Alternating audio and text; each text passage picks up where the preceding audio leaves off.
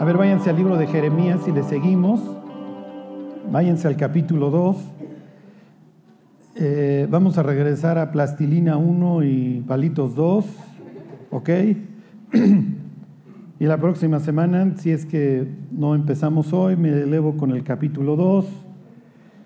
Pero me quiero quedar en las palabras estas que vimos hace, bueno, no la semana pasada, hace 15 días porque lo necesitamos, nos urge y necesitamos crecer.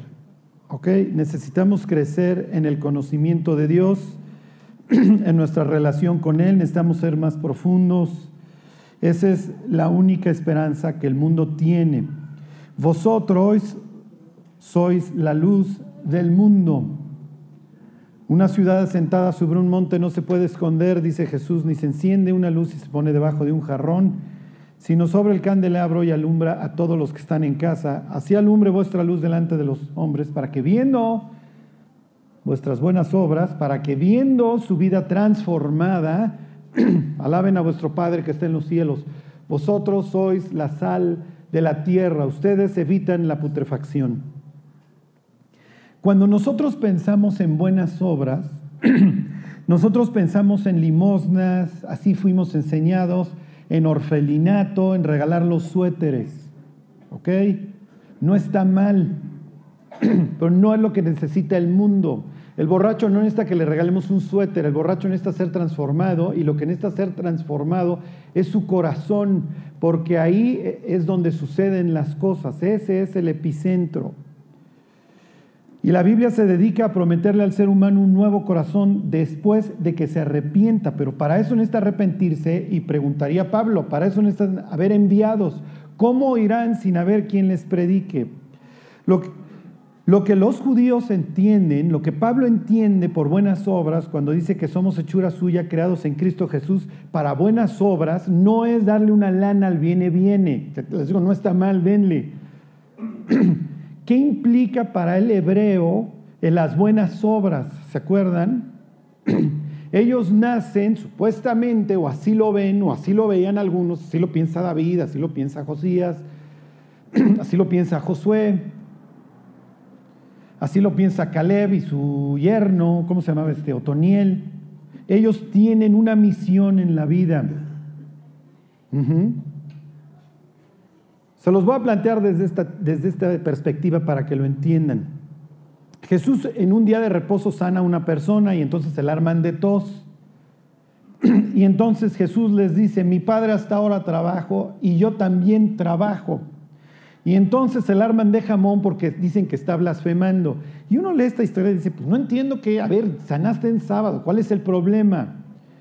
El problema no solamente que sanara en sábado, los judíos liberales o que ponían la vida por encima de las normas levíticas, estaba bien, primer, primero en la vida, así me explico, como decía Jesús, a ver, mis cuates, ¿quién si se te cae el caballo? Como es día de reposo no lo vas a ir a levantar. Entonces, ok, no está mal, unos muchos fariseos hubieran dicho, no está mal que sanes en sábado, es más importante que esta persona esté sana para que pueda descansar. y pueda trabajar los otros seis días y luego adorarte en sábado. Era el racional. Había otros que no, no, en sábado no se puede hacer nada ni sanar. Era ridículo, pero bueno, esto sucedía. Pero luego Jesús dice, hasta ahora yo trabajo. Mi padre trabaja y hasta ahora yo trabajo. Y uno dice, ¿cuál es el problema? Ok, el problema es el siguiente. Adán y Eva son creados el sexto día. ¿Y qué es lo que hace Dios el séptimo? Sí, ok muchachos, hubo caos, hace unos días les encargo el changarro, aquí ya está bonito. ¿Ok? Cuando el, cuando el hombre cae, ¿qué es lo que hace Dios? Mm, tengo que volver a restaurar el caos, ¿se acuerdan? Porque así empieza la Biblia. La Biblia te empieza contando que lo que hubo en el principio fue caos, fue destrucción. ¿Cómo están las vidas hoy? Y entonces dice, muchachos, interrumpieron el Shabbat y ahora tengo que salir a rescatarlos. Cuando Jesús dice que su Padre trabaja en sábado, los judíos entienden a qué se refiere. Sí, nosotros por nuestros pecados interrumpimos el descanso de Dios, pero ahora tú te estás haciendo igual que Dios porque dices que tú también estás arreglando nuestro mugrero. Se los comento, ¿por qué? Porque los israelitas piensan, interrumpimos el Shabbat. Oh, qué mal. Pusimos a Dios a arreglar el mundo. Bueno, nosotros no podemos trabajar en sábado, pero los otros seis días de la semana nos dedicamos, dijeran en hebreo, a tikkun olam, arreglar el mundo. ¿Sí se entiende? Ok, Israel le da la espalda a Dios, se pelea con Dios y luego se voltea a Dios con nosotros. Bueno, muchachos, si les dice Pablo a los Efesios en ese capítulo 2, muy famoso, somos hechura suya creados en Cristo Jesús, Dios rescató a los gentiles. Y de ese 10 que les estoy citando en adelante, le, le explica a los gentiles que ahora ellos fueron llamados a continuar con la chamba. Les pregunto, ¿la estamos haciendo? ¿Estamos arreglando el mundo? ok, además, finalmente arreglar el mundo implica empezar por, por uno mismo. Ok, y además, entiendo Dios que tú eres el que arreglas las vidas, pero tú tienes esta política de delegación en donde me pasas a mí tus palabras, yo se las tengo que ir a decir al vecino. Y Dios dice, sí, efectivamente, pero yo no puedo trabajar con lo que tú no recibes de mí. ¿Sí se entiende? Tú vas al mecánico y, le dice, y el mecánico te pide unas, unas herramientas. Entonces, ¿para qué pones un taller si no vas a tener herramientas? ¿Para qué le haces de mecánico? Es lo mismo, la Biblia son nuestras herramientas. Herramientas que no solamente transforman nuestra vida, sino la vida de los de al lado. ¿Ok? Bueno, entonces ahora sí, Jeremías 1.9 le dice a Jeremías, ahí nos quedamos la semana pasada, dice, extendió su mano y tocó mi boca y me dijo, he, he aquí he puesto mis palabras en tu boca, mira que te he puesto en este día sobre naciones y sobre reinos para arrancar para destruir, para arruinar y para derribar, y luego para edificar y para plantar. Ok, y la semana pasada veíamos estos versículos de Segunda de Corintios en donde Dios dice que las armas de nuestra milicia no son carnales, sino poderosas en Dios para la destrucción de fortalezas, ¿se acuerdan? Para derribar todas estas fortalezas que tenemos contra el conocimiento de Dios. Bueno, ahora váyanse este a, ¿qué es este? Romanos 12, 1 y 2. Estas palabras son famosas. Ahorita les voy a poner un ejemplo que estaba, que luego se lo repito al fin que se les olvida. Bueno, Carlos, ¿qué tengo que destruir? Para empezar, hay que destruir todas las estructuras nefastas que traemos. Durante nuestra vida de incredulidad, aprendimos a vivir, a vivir independientes a Dios. Tomamos nuestra vida en nuestras manos, hicimos lo que se nos pegó la gana y para bien o para mal así fuimos sorteando la vida. Es natural que así le querramos hacer el resto del camino. Piensen en las personas que son manipuladoras. El típico cuate que hace y deshace y luego le echa la culpa a su cónyuge. ¿Sí me explicó? Y la hace sentir mal y la hace que chille después de que él les fue rasqueado. Ajá. Entonces tú indagas y dices, claro, pues el chamaco nació en un hogar violento, es natural que el tipo se tuviera que volver el maestro del engaño, porque si no así le iba. Ok, cuando se convierte, ¿el cuate va a dejar de engañar? Esa es la idea, pero todo está en el chip, ¿sí me explicó? Y el cuate va a, va a querer seguir llevando su vida de la forma en la que la llevaba. Piensen en el Chelas, ajá. Chelas toda su vida calmó sus penas tomando. Se convierte, le pide a Dios que le dé paz y empieza a experimentar la paz, pero un día le dan una mala noticia que rebasa esta capacidad de tener fe. ¿Y qué es lo que hace Chelas? Al bar. Y entonces recae. Y dos pasos para adelante y uno para atrás. Y empiezan las negociaciones y empiezan las negociaciones fuertes. Piensen en los jóvenes, diagonal las jóvenes. Toda su vida pensaron que si tenían una pareja iban a ser felices, idealizaban y esto, se convierten, ¿qué es lo primero que les acerca el diablo? A un lindo o a una linda. Ay, es que es bien lindo. Es que me trata súper bien. Es la regla, ¿eh? La chava puede estar feliz en su soledad. Se convierte, el diablo le va a acercar a alguien. Ten, llévate estas muletas, no aprendas a caminar, quédate atrofiada para el resto de tu vida. Y además vive una decepción porque las personas no son Dios. Y entonces ahí tienes que ir con el cuate el diablo te está acercando a esta chava. Ay, es que le encanta hasta el hecho de que soy cristiano. Sí, mi cuate, la chava va a abrazar el Islam si, te quiere ligar, lo que sea.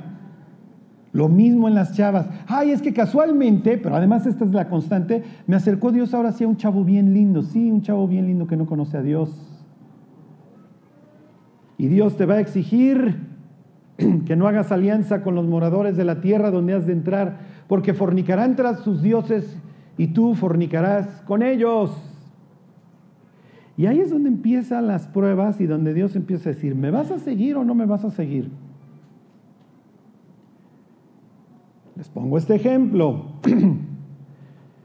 Se van los israelitas para Egipto, no es el lugar en donde deben de estar, pero bueno, finalmente va, acaba José en Egipto, viene la superhambruna y, y Jacob dice, no, miren, en Egipto nos ha ido muy mal, a mi papá cuando iba camino a Egipto Dios lo detuvo y mi abuelo se metió una serie de broncas por andar con una egipcia. Entonces yo no voy. Pero Dios le dice, no te preocupes, Jacob, ve a Egipto, ahí está José. Pero ¿qué creen? Pues las tierras de Gosén para un pueblo ganadero son muy padres y lejos de regresar a la tierra que Dios les había dado, pues se les hizo fácil quedarse. Oye, Carlos, pero la Biblia ya le había dicho a Abraham que iban a, hacer, que a estar 400 años ahí. Sí, Dios ya vio la película. ¿Era el, plan de Dios que los judíos permanecieran en Egipto? Por supuesto que no. Se acabó la hambruna, muchachos, ya se arreglaron las broncas, pues vámonos de regreso. Sí, pero es que aquí está padrísimo. Resulta que, que los hebreos empiezan a clamar, y la Biblia dice al principio que ni siquiera clamaron a Dios, claman bajo la dura servidumbre de Faraón, porque se levanta un nuevo Faraón, que dice la Biblia es sabio, y se vamos a tratarlos con sabiduría. ¿Cómo creen que nos trata el diablo? A ver qué te llevo. Y no te voy a acercar algo que no te sea atractivo. Y entonces los pobres judíos acaban trabajando en Pitón y Ramasés, ¿se acuerdan? Acumulando para el faraón. ¿Para quién acumula el incrédulo? Para la bestia, para el diablo, ¿sí? Para finalmente toda una vida tal vez acumulé, acumulé, para luego morir, ir al infierno. Y que mi más grande posesión sea el, la piedra de azufre que estoy cargando y que además no aguanto. Ok, y entonces claman y Dios trae a Moisés. Y Moisés empieza, ya saben, guiado por Dios, a hacer toda esta serie de desastres en el país de Egipto. Y sale Faraón después de uno de los tantos juicios y le dice, ok Moisés, porque cuando llegan Aarón y, Moisés a decirle, Jehová se nos ha aparecido y vamos a ir camino de tres días en el desierto para adorar a Jehová, ¿qué les dice? Ociosos, estáis ociosos. Por eso les vienen todas estas ideas de servir al tal Jehová. ¿Quién es Jehová? ¿Quién es Jehová? Pues es natural, Faraón va a ser el último en enterarse quién es Dios. aún después de, todas las cachetizas que le ponen. ¿no? no, no, les hace falta chambear, ya andas en estas sandeces, estás perdiendo tu tiempo. Bueno, piensen cuando ustedes se convirtieron y llegaron con el amigo o el familiar. Fíjate que me volví cristiano. Jehová, ¿quién es este Jehová? Estás ocioso, estás tonto. Bueno, resulta que luego empiezan los juicios y le dice Faraón, está bien Moisés, está bien Aarón, Adoren a Jehová en la tierra, pero quédense aquí. Ese es tu amigo, tu amiga diciéndote, ay amiga, pero no seas exagerada. Vamos a seguir siendo amigos, vamos a seguir siendo amigas. ¿Y a poco no puedes venir al antro? ¿A poco no te dejan? ¿A poco no puedes seguir viniendo al lounge? ¿A poco no puedes venir acá? ¿A poco no puedes venir allá? Es faraón. Adora aquí. Oye, nadie se mete con Jehová tu Dios. ¡Qué padre! Pero adora aquí, aquí quédate. ¿Y qué decía Dios? ¿Qué dice Moisés? Tres días, mi fara, tres días de separación entre el pueblo de Dios y Egipto. Y le dice mi cuate, no vamos a ofrecer la abominación de los egipcios. El cristiano tiene que arrancar todas esas porquerías y todos esos principios que trae incrustados en su cerebro y en su corazón. Porque los traemos tres días. Y entonces Faraón dice, ¿cuál? Entonces no los dejo que se vayan. Y sigue, le sigue atizando, le sigue atizando. Bueno, bueno, ok, este, eh, eh, sí vayan, pero me dejan a sus niños. Y de repente al cristiano se le ocurre, ¿qué crees? Mis hijos van en la escuela cristiana. ¿Y qué dice Faraón? Tú puedes ir a adorar a Dios, pero me dejas a tus niños. ¿Qué te dice el familiar? Ay, pobres, ya los vas a fanatizar también. Es Faraón. ¿Y qué le dice Moisés? Tres días, Faraón, y nos vamos todos. Y Faraón dice, si te vas a poner así, Moisés, se quedan. Y le sigue atizando y le sigue atizando hasta que Faraón dice, bueno, está bien, vete tú y tus niños, pero me dejan su ganado y me dejan todo su patrimonio. ¿A poco das diezmo en tu iglesia? Ah, ya te van a bajar todo tu dinero. ¿A poco ya vas a dar dinero? ¿Sí? Y Faraón dice, mira, mientras me compres la Black Label, deja con tu lana, claro, porque cuando invitábamos el pomo en el antro, ahí sí estás invirtiendo bien tu dinero, pero no vayas a dar, uy, el 5% de lo que te chupabas porque ya te están bajando tu dinero. Los antros lo necesitan. Casi, casi Faraón enchilado. ¿Sí me explicó? ¿Qué va a hacer del tachero de la esquina sin ti? ¿Tu psicólogo de qué va a vivir? Sí, es faraón, ociosos, estáis ociosos. Fíjense cómo Dios tiene todos estos patrones, todas estas constantes a lo largo de toda la escritura, en donde invita a su pueblo a una cosa, a que seamos libres. Pero tenemos esta pasión por el grillete. Nos fascina el grillete. La manera como ustedes lo quieran plantear, eh, en el alcohol, en las drogas, en, en, el dinero, en el amante, lo que sea, fuerza, tengo que irme a meter en el grillete. Y Dios intentando arrancar a los judíos de Egipto y luego arrancar Egipto de los judíos. Y como decían los rabinos, le fue más fácil sacar a Israel de Egipto que a Egipto de los israelitas. Te he puesto para que arranques, para que destruyas, le dice a Jeremías. Y sí, Jeremías, como lo iremos viendo, todos sus sermones son así de fuego y azufre, con esa intención de que los israelitas volvieran. Ya veremos capítulo 3, cómo es la invitación si te arrepientes, si te arrepientes, si te arrepientes. Contra tres afirmaciones de los israelitas en el capítulo 2 no serviré, no hay remedio, no estoy mal. No serviré, no hay remedio, no estoy mal. Quiero decirles una cosa, me fascinen que aguanten todos los domingos, ¿eh? porque aguantan a pie firme. Ajá. Pero como me decía alguien en la semana, no, mi Charlie, no le bajes, no le bajes. No, pues ¿cómo le voy a bajar si estoy leyendo todos los días Jeremías preparando los estudios? Ok, ahí están Romanos 12, 1 y 2. Fíjense, si les dicen, oye, ¿y ahí sacrifican algo en tu iglesia? Sí, me sacrifican a mí todos los domingos, pero me bajo del altar, ese es el único problema. Que agarro el avión y me voy a Cuba o a algún otro sitio agradable. ¿Cuál Jonás huyendo de la voluntad de Dios y de lo que se tendría que hacer? creyendo que mi familia está destruida porque están ellos re mal y sin ver que yo soy la causa. El problema suele radicar cuando vemos hoyos negros en todos lados, en que nosotros nos estamos chupando la luz. ¿No les ha pasado que hablan con alguien y dicen, es que todo el mundo está mal? Mm, ok. ¿Y qué es lo que uno concluye inmediatamente? No, se me hace que tu hogar no está tan mal.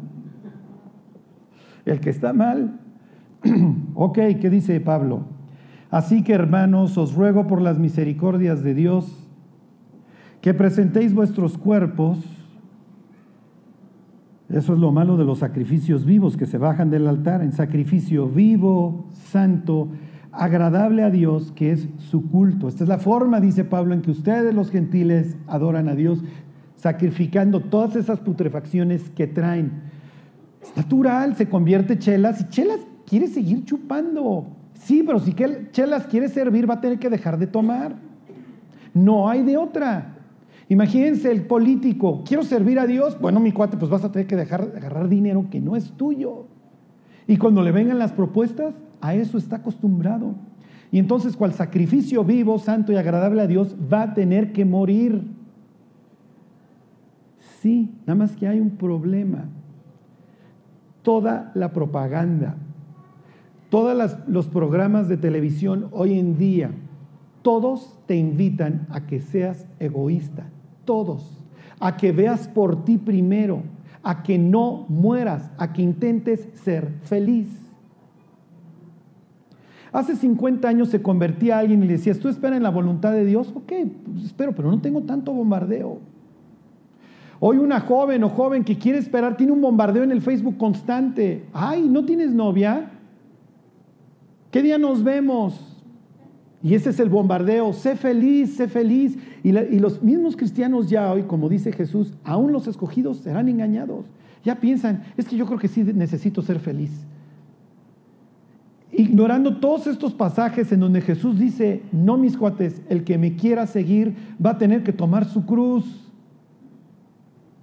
va a tener que cortar al amante, va a tener que dejar de drogarse, va a tener que dejar del antro, si no, nunca me vas a poder servir. Y tu vida carecerá de sentido y la habrás desperdiciado. Y acuérdense, perder la vida no es peor que desperdiciarla. La persona a quien Dios pone en su corazón de, misionero a África y que muere en Namibia de malaria, no desperdició su vida, la perdió por Cristo. ¿Cómo creen que le va a ir en el cielo? El cristiano, la cristiana que se la vivió en el antro, luego quiso ser feliz y luego muere, ¿qué cuentas va a ir a rendir? ¿Qué hiciste con lo que te di? Tú eras mi primicia, eres mi tesoro. Lo tiré. No me importó. Lo menosprecié cuando el mundo me invitaba, cuando yo veía la gloria de Egipto y pensaba en la tuya, la verdad, siempre elegí la otra, Dios. Y entonces, ¿qué? Y entonces será demasiado tarde. Nuestra vida, lo que hoy estamos viviendo, está escribiendo nuestra historia hoy. Como alguna vez escuchaba yo un predicador, los materiales de la mansión a donde habitarás el resto de la eternidad, los estás mandando hoy, cada día. Todos estamos sujetos a la misma propaganda y a la misma publicidad todos los días. Sé feliz, sé feliz, sé feliz. Estaba yo viendo el resultado de un concurso para ir al mundial. No lo gané. ¿Saben qué hice cuando me di cuenta que no lo había ganado? Le di gracias a Dios. Porque ¿qué están pensando los jóvenes que van a ir a Rusia? No, no están pensando en fútbol. Están pensando en que Rusia va a ser el antro con las mujeres más hermosas que jamás soñaron.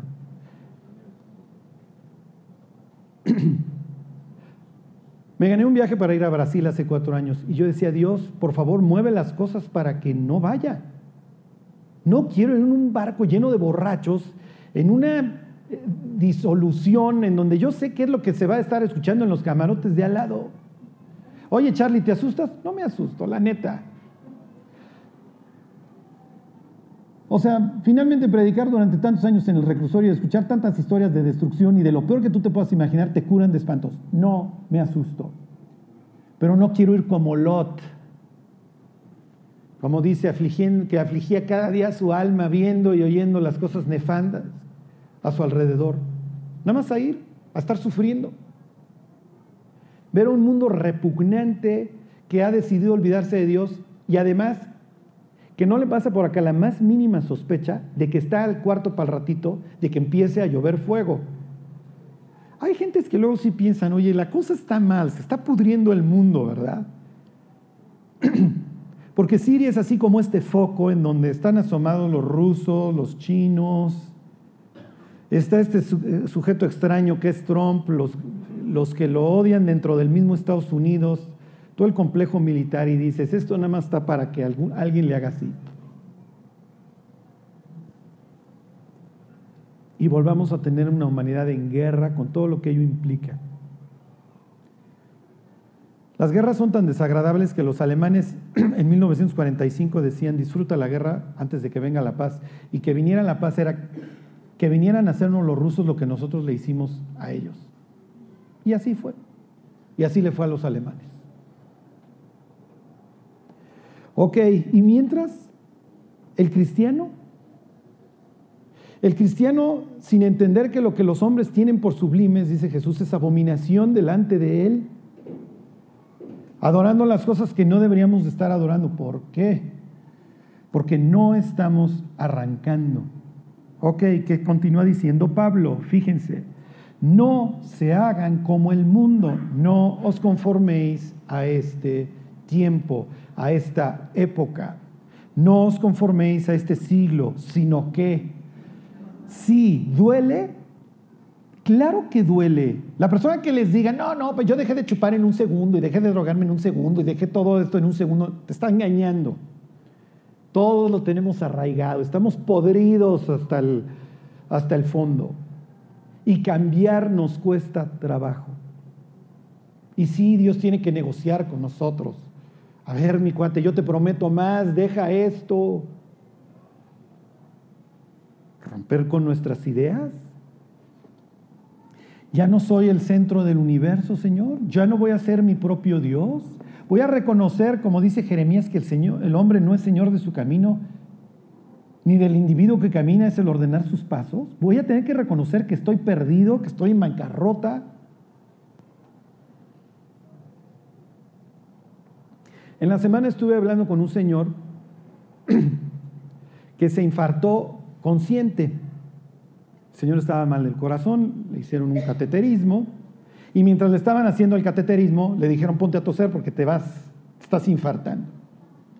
Y entre que tose y tose, nada más vio cómo encendían el desfibrilador. Y dice, me cuenta Carlos, me morí en vida. Me morí en vida y le dijo el médico, te tengo que operar, no sé en cuántos días, en cinco días, o mañana, o no me acuerdo. Y le dijo, no, no, no puedo, estoy, estuve a punto de morir. Y me dice, ¿por qué? ¿Por qué permite Dios estas cosas? Porque si no, nunca te hubieras bajado del tren de tu vida. Porque nos trepamos y no nos volvemos a bajar hasta que sucede una tragedia. Y ahí es cuando empezamos a hacer las preguntas fuertes de la vida, mientras nos sentimos avión. Una vez hablaba yo con un joven y decía, Dios es tu última opción, ¿verdad? Y me volteó a ver y bajó la vista y, y asintió con la cabeza. Porque Dios es nuestra última opción. En el caso de este señor, antes de que lo operaran, su hermana, que llevaba años orando por él, le habló de Cristo y se convirtió. Y me decía, Carlos, ¿no sabes la diferencia que es enfrentar la muerte sin saber a dónde vas? A unos días después de enfrentarla sabiendo que si te mueres te vas a ir al cielo y que estás perdonado. Sí, pero Dios te tuvo, que, te tuvo que frenar el corazón para que lo reconocieras. Ok, si Dios ya nos frenó a nosotros, si ya nos arrepentimos, si ya tenemos a Cristo, bueno, pues vamos a seguirle. Y vamos a tener que, como dice aquí, no conformarnos a este mundo, sino que, sino transformados por medio de dos palabras, es el origen, revolver nuevo, novo, sino renovaos sino transformados por medio de la renovación de vuestro entendimiento, para que puedan comprobar cuál sea la buena voluntad de Dios, agradable y perfecta. Ok, me detengo en el arrancar y en el destruir y en el todo esto que traemos de todas estas porquerías. Quiero decirles que vamos a romper estructuras chafas hasta el día que nos muramos, ¿eh? no hay de otra. Ahora van a entender Salmo 1 Bienaventurado el varón que no anduvo en consejo de malos, ni estuvo en camino de pecadores, ni en silla de escarnecedores se ha. Cuando una persona no anduvo en esos caminos, conoció a Dios desde joven y tiene una mente más o menos guardada, sí tiene muchas estructuras obviamente que están podridas, pero tiene mucho menos estructuras rotas que arreglar. Por eso dice David, dichosa esa persona, ¿eh?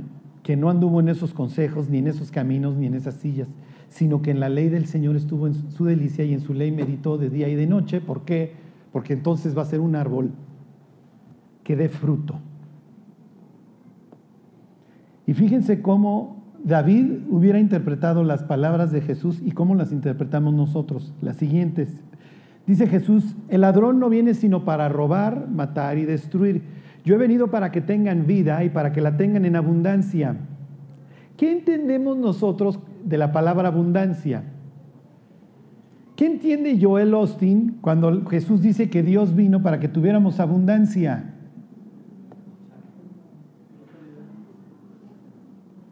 ¿Qué hubiera entendido David? David hubiera estado pensando machaca.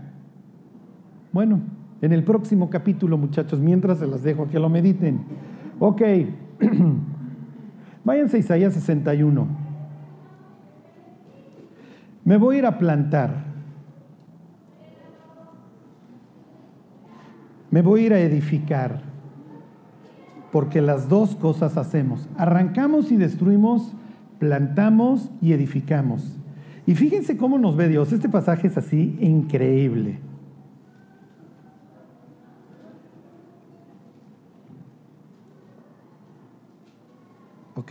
Obviamente este es el pasaje mesiánico que Jesús va a leer ahí en Nazaret. y que luego lo va a llevar a un cerro allá donde lo quieren despeñar. Pero bueno, Jesús lee este pasaje y dice, el Espíritu de Jehová, el Señor, está sobre mí porque me ungió Jehová, ¿se acuerdan? Esa es la palabra Mesías, ungido. Me ha enviado a predicar buenas nuevas a los abatidos, a vendar a los quebrantados de corazón, a publicar libertad a los cautivos y a los presos apertura de la cárcel, para que vean cómo nos ve Dios, ¿eh? a proclamar el año de la buena voluntad de Jehová. La siguiente no la lee Jesús, ¿se acuerdan? Se la brinca y se va hasta el 3. y el día de venganza del Dios nuestro. Eso se lo, se lo brinca porque Jesús no vino a condenar al mundo sino para salvarlo. El Apocalipsis ya tiene el tema de la venganza. Pero bueno, les sigo leyendo. A consolar a todos los enlutados a ordenar que a los afligidos de Sión se les dé gloria en lugar de ceniza, óleo de gozo en lugar de luto, manto de alegría en lugar de espíritu angustiado. Ah, y serán llamados que árboles de justicia, plantío del Señor para gloria suya. Le dice Dios a Jeremías, te voy a poner para que plantes, Jeremías. Vas a plantar. ¿A qué nos dedicamos los cristianos? a reconstruir y a plantar. Dice el siguiente versículo, reedificarán las ruinas antiguas y levantarán los asolamientos primeros y restaurarán las ciudades arruinadas, los escombros de muchas generaciones. Nos dedicamos a un árbol más, un árbol más en este bosque de Dios y serán llamados árboles de justicia, plantío del Señor, ¿para qué? Para la gloria de Dios cada persona que se convierte y toma esta responsabilidad de yo tengo que arreglar, yo estoy puesto aquí para reconstruir, para ayudarle al de al lado, para la parcela que Dios me dio mantenérsela arreglada, para traer la armonía y que no reine el caos. Eso es a lo que nos dedicamos los cristianos. Cada árbol, un nuevo, dos, tres, cuatro, los que sean. El día que Cristo venga, nos va a preguntar qué hicimos con nuestra tierra. Y no, no lo piensen ecológico, ¿ok? O alguien dirá, pero yo rento, Charlie. Sí, no, no, no se trata de que rentes o no. ¿Qué hiciste con la parte del, del universo, del proyecto de Dios de restauración? ¿Qué hiciste tú en la parte que te tocaba? ¿Se acuerdan que le dice Dios a Abraham, toda esta tierra te voy a dar a ti y a tu descendencia? ¿Qué le hubiéramos preguntado nosotros? ¿De cuántos metros cuadrados estamos hablando, Señor? y, a cómo está el metro cuadrado. Es lo que nosotros hubiéramos preguntado. De lo que se trata es, ok, me vas a dar esta tierra, ¿para qué? Y luego se lo dice Dios a los israelitas cuando lo está llevando, porque ustedes me son un pueblo de sacerdotes, sí, todos ustedes. No todos van a entrar al tabernáculo, no todos van a entrar hasta el lugar santísimo, eso se los explico más adelante.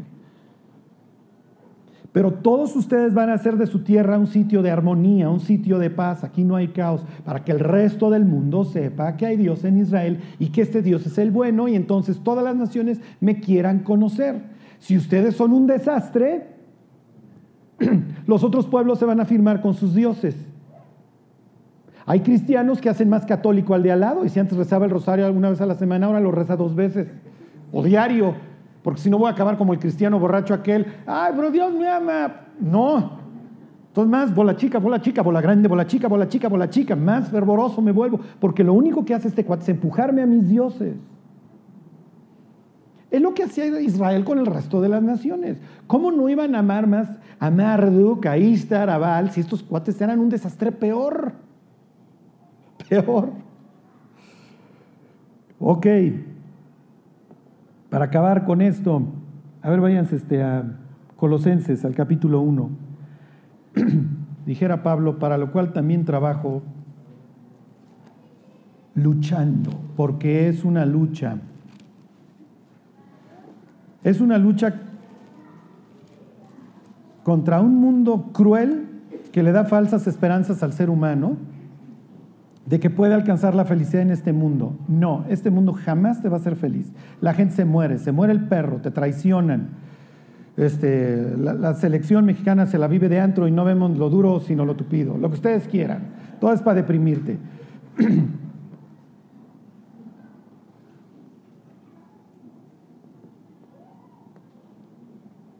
Ok. Hay 1.27. Entonces, luchamos contra un mundo cruel.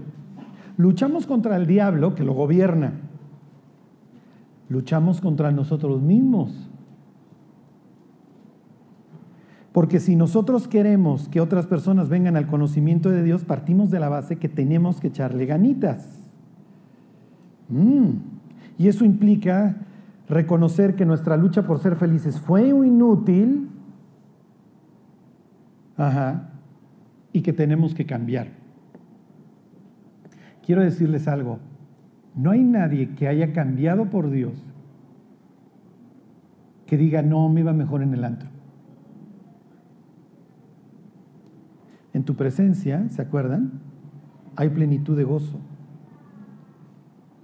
porque Dios no es deudor de nadie, dice la escritura, y no es pichicato. Ok, dice el 1.27, a quienes Dios quiso dar a conocer las riquezas de la gloria de este misterio entre los gentiles. Esa parte, ignórenla. Aquí, esto es el punto que quiero hacer, ¿qué es Cristo en vosotros, la esperanza de gloria? Digo, la parte anterior es importante, pero Nada más quiero que se centren en que Pablo le está diciendo a los gentiles, ahora vive Cristo en vosotros, que es su esperanza de gloria. Y luego dice, hablando de Cristo, de esta esperanza, a quien anunciamos, amonestando a todo hombre y enseñando a todo hombre en toda sabiduría, a fin de presentar perfecto en Cristo Jesús a todo hombre, para lo cual también trabajo, luchando según la potencia de Él, la cual actúa poderosamente en mí. Pablo dice que se dedica a anunciar a Cristo, a amonestar a todos los hombres, a enseñar a todos los hombres en toda sabiduría. ¿Para qué? Para que el día que Cristo venga a ver su trabajo, Pablo le pueda decir, mira cómo te los dejé al centavo. Lo cual implica obviamente un trabajo y una lucha, que eventualmente le va a privar de la vida a Pablo. Pero dice, para eso vivo, es una especie de Jeremías moderno que se dedica a destruir, a arrancar todas estas porquerías que tienen sus oyentes en la cabeza y a sembrar y a sembrar puras cosas correctas en su vida. Para eso trabaja. Ese era el ministerio de Juan el Bautista. Él haría volver el corazón de los padres hacia los hijos y volver el corazón de los rebeldes a la prudencia de los justos para preparar a un pueblo dispuesto para recibir al Mesías. Ahora, lo que quiero que escuchen es a Dios llamándolos, llamándolos a salir del mundo, así como llamó a los israelitas.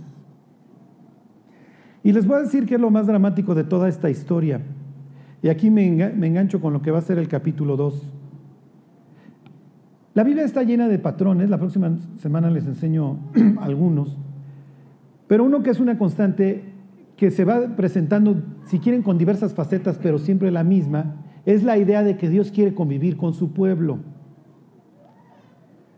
En el Génesis, pues, ¿cómo empieza toda la historia? Hace un jardín para luego hacer al hombre y entonces habita aquí y te lo encargo y cuídamelo y te lo dejo. Y cuando el hombre cae, dice la escritura que Dios había salido a caminar su caminata diaria con el ser humano, pero ya no lo encontró. Ajá. Pero esta es la idea. Y entonces, ok, te expulso, pero eso no quiere decir que yo no tengo un plan de rescate para volver a pasar toda la eternidad contigo. Y mientras te voy buscando, tampoco funciona y viene el diluvio. Llamo a Abraham y le digo, yo me voy a llevar contigo, Abraham. Y tienen todas estas interacciones entre Dios y Abraham en el Génesis, entre Dios y Isaac y Dios y Jacob, luego con José, y luego te arranco de Egipto para llevarte a una tierra mía en donde yo pueda poner mi oficina en medio de ti porque me quiero llevar contigo. Esa es la idea, me quiero llevar contigo. Y tienes toda esta lucha entre el pueblo de Dios y Dios porque Dios quiere convivir con ellos, pero su pueblo lo están rechazando constantemente. Y esta es la constante yo me quiero llevar contigo. El problema es que tú no dejas de huir. Ese es todo el problema. Tienes a un pueblo israelita tan abrumado por los trabajos, bajo el látigo de Faraón, que Dios dice, no, a ver, este es mi pueblo, Faraón, este es mi primogénito y me lo voy a llevar al desierto y ahí le voy a hablar y le voy a enseñar. Y cuando lo saca, en una última prueba ahí para que, para que los israelitas confiaran para siempre en Dios, los pone en donde nos pone muchas veces Dios, en problemas en donde no puedes hacer nada. De este lado vienen los egipcios y del otro lado tengo el mar rojo. Y la Biblia dice que es de noche, que van a cruzar toda la noche y hasta en la madrugada van a voltear a ver. Ok, hoy nos paramos todos nosotros, G316 satélite, a la orilla del mar rojo. Piensa, hoy andas con la novia que tú sabes que no es de Dios, con el novio que no sabes, que sabes que no es de Dios, te la estás viviendo en el antro, te la vives en el bar o en cosas que sabes que está mal. Todos tus amigos alucinan a Dios, pero no los quieres dejar. Y Dios te dice, de ese lado, mi cuate, hay un desierto a donde yo te voy a enseñar y te voy a guiar. Y sí, sí está árido, está feito. Ese es el desierto. Es que no voy a tener amigos, Dios, es que voy a estar sola, es que voy a estar solo. Sí, Así es el desierto, porque te va a llevar a la tierra prometida. Voy a abrir el mar. ¿Es ahora o nunca? Esta es tu gran oportunidad. Es que Dios es de noche y tengo miedo de cruzar el mar. La otra opción es que te quedes. Que vengan los egipcios, te agarren a trancazos y regreses a ser un esclavo. ¿Saben cuántos cristianos no han regresado a Egipto a ser los esclavos de Faraón? A dar un testimonio nefasto, pero lo peor, viendo el desierto y el otro lado del mar rojo con una nostalgia, como diciendo, pude haber cruzado. Y mi vida hubiera sido distinta. Hubiera encontrado lo que todos esos cristianos que son fervorosos dicen que encontraron del otro lado, pero no sé, ni siquiera los entiendo. Piensa hoy que Dios te está diciendo, se abrió el mar. Imagina que ahí estamos todos en esta orilla y Dios dice, mis cuates, es ahora o nunca porque ahí viene Faraón. Piensen en todos esos que agarraron los chamacos y en tinieblas. Pues vamos a cruzar por el lecho del mar, mis cuates, pero vamos a cruzar. Y a caminar en las tinieblas se llama fe para voltear y ver nada más cómo en la mañana venían los cadáveres ahogados de los egipcios, que hace escasas semanas todavía te estaban latigueando y Dios diciéndote, tomaste la decisión correcta. Y aún aquí en el desierto te vas a ir quejando todo el camino. Sí, pero ya estamos tú y yo y te voy a dar leyes a través de las cuales tú y tu descendencia vivirán para luego llevarte a la tierra prometida, a la tierra que juré a tus padres. y una vez más los judíos se enfrentarán a las aguas, pero no es lo mismo el mar rojo que el Jordán. El mar rojo implica huir del mundo, ya salí, ya la hice Dios. El Jordán implica conquista. Ya no soy el neófito de hace unos años en Cristo, de hace unos meses. Ahora estoy para conquistar. Ya no soy el cuate que luchaba si chupo o no, si fornico o no. Ya Dios ya me cambió. Ahora tengo que hacer. Ya no se trata nada más de arrancar. Ahora tengo que trabajar para Dios. si el mar rojo implica huir, ahora esto implica, el, el Jordán implica conquista. El Jordán, dice la escritura, se está desbordando para aquel entonces cuando llega el pueblo. Un pueblo que ahora ama a Dios, ¿eh? Se murió toda esa generación incrédula y ahora es un pueblo convencido de que ya no son esclavos, de que están para conquistar, están para cosas más grandes. Y entonces los cananitas dicen, no, vale, está con nosotros porque nuestro Dios de la fertilidad ha crecido las aguas. Y cuando se detienen, mm, este es el Dios de los hebreos que detuvo las aguas, que abrió las aguas del rojo y ahora está deteniendo estas. ¿Y qué hicieron los israelitas? Cruzan. Pero esta vez ya no es un tipo huyendo, esta vez sabe que va a ir a conquistar. ¿En qué etapa van? ¿Todavía estás meditando si cruzas el mar rojo? ¿O estás meditando ahora si ya vas a cruzar el Jordán para conquistar, para ir siempre más allá? Quiero decirles que la mayoría del cristianismo hoy está, ya olvídense de haber cruzado el rojo en Egipto. Y son pocos los que están frente al Jordán y dicen, Dios, si detienes las aguas, es más, aunque ni las detengas, porque es lo que dice el libro de Josué. Agarraron el arca, que implicaba el sitio donde su Dios se le separaba, y nos lanzamos. Y dice la Biblia que hasta que los pies de los sacerdotes se mojaron, hasta entonces se detuvo el agua, porque no es ver para creer. Sin fe es imposible agradar a Dios porque el que le busca debe de creer que le hay y que es galardonador de, de los que le buscan. Bueno, piénsenlo. Si todavía no has cruzado el mar rojo, crúzalo, ya salte de ahí. Y si ya lo cruzaste, ya estás caminando. Bueno, ¿eh? lo que sigue es asaltar la tierra prometida y conquistarla y conquistar todas esas cosas que Dios tiene para ti. Que avances, que crezcas, que puedas conocer a Dios.